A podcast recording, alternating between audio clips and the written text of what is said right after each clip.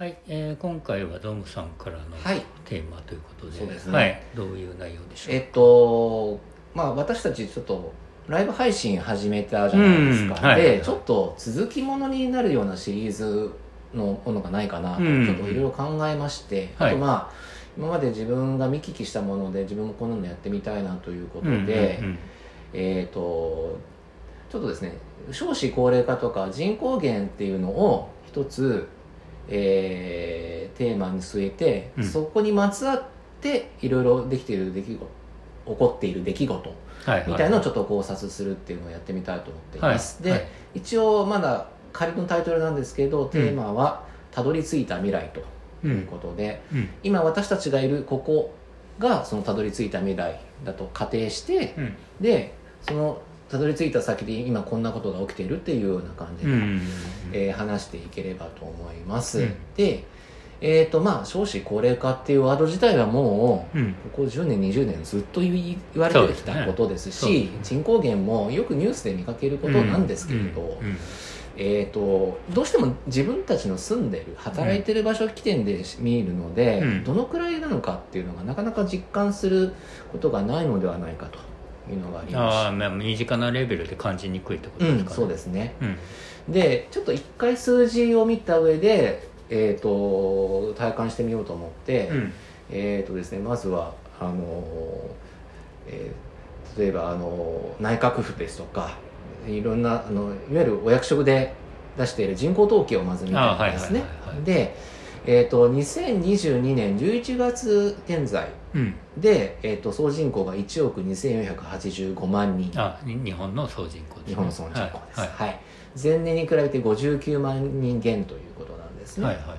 はい、でもうちょっと詳しく見ていくと2022年度の見込み出生数うんですね、うんまだね今年終わってないんで今週の時点では,、はい。でいうと前年比5.1%減で、うん出生数が5.1%減って77万人前後なんですね、うんでそれに対してえっとさすがに死亡者数はまだ出てないんですが昨年2021年度の死亡者数でいうと、うん。143万9809人なのではいはいおよそ144万人なんですよ。はいはいで2021年度の出生数は、うん。えーこ81万人だったんですけれど、うんまあ、要は今年はまあそれよりも下回るってことの話なんですね、うんうんうんでじゃあ2021年の、えー亡くなった人の数と生まれた人の数を差し引きするとああ。62万8234人うんうん。減ってるんですね。うんうん。それだけ1年間の人口が減ったんです。自然減。自然減というやつですね、はいはい。でこれやっぱ数字だけ見てるとあのイメージ湧かないんですけれど、うんえー鳥取県の、うん。えー人口が、うん。えーこれこの数字、えー2019年か20年ぐらいだったと思います。がじ鳥取県の人口は57万人なんですよ。はいはいはい。はい。で東京都墨田区がえー今年10月現在で約20万人なんですね、うんうんだとすると,、うん。えー、と鳥取県とその墨田区1個分合わせた数ぐらいがボコッと減るわけですよああはいはいはいはい。はい人口の自然減の数字そうだよ。総数としてはいはいはい。それぐらいのもう県丸ごとなくなっちゃうぐらいそうの、えー人口が減ってるよってことでそしすよね、て23区で言ったら墨田区1個分まるっとゴースト単価するぐらいがそこに加算されて人が減るわけですね、はいはい。で人口が減るっていうのは結局えーとまあ、少子えー人口にプラス少子高齢化なんですけれど、うん。えーいわゆる現役世代と呼ばれている働いてお給料とかの収入を得て税金を払う払ってくれるうん人もどうんんどんどんどん少なくなっていくわけですね、はいはいはい。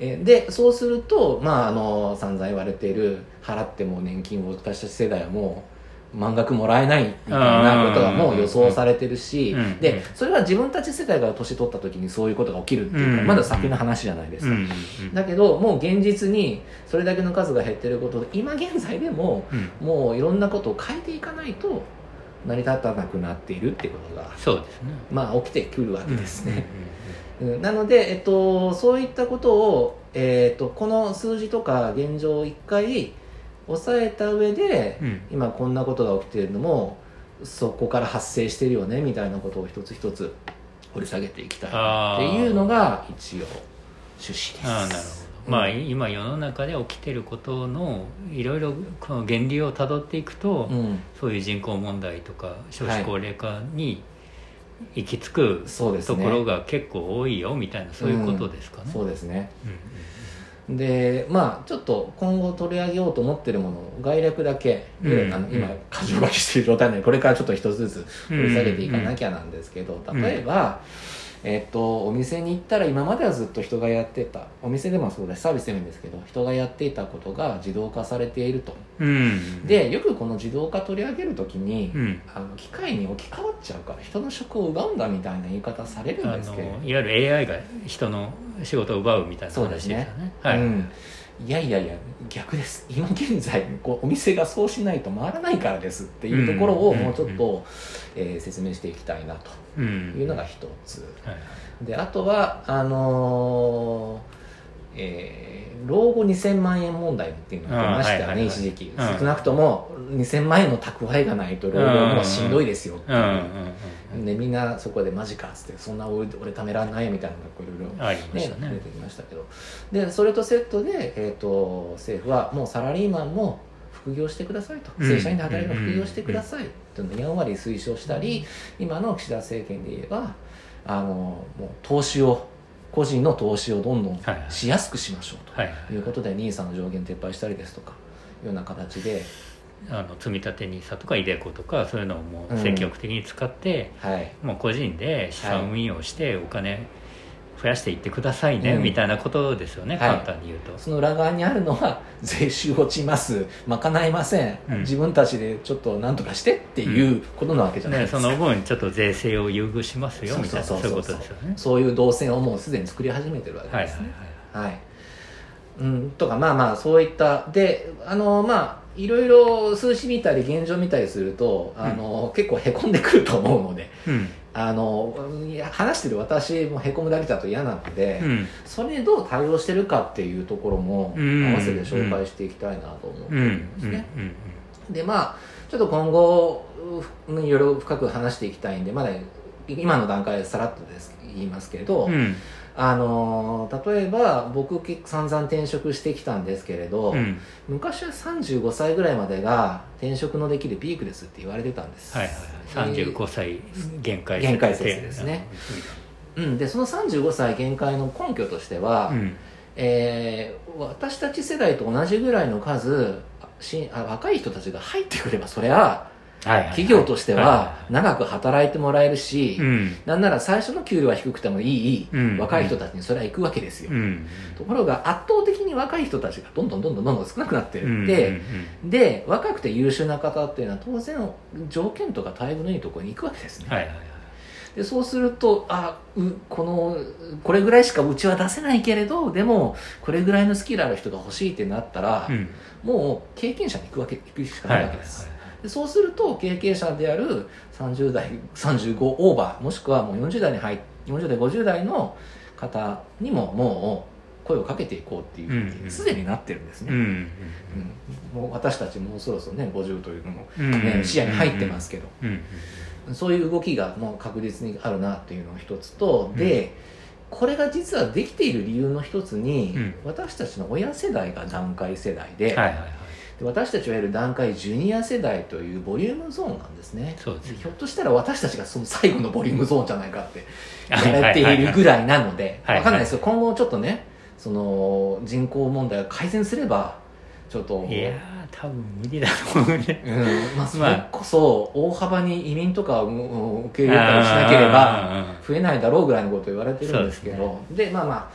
でそのおかげといったらなんだけれどあのーよ長く働ける環境になってきたんですよ、ーあー結果的にね。逆にね。うん。うん。で今実際に私の職場にも、うん。えー70ぐらいまでは今の会社で働くだろうって言われてる方いらっしゃってあ前だったらそれこそ60ぐらいで定年でうん。年金で暮らしてた方かもしれないけどちゃんと週5日働いてる方いるので、ーうん。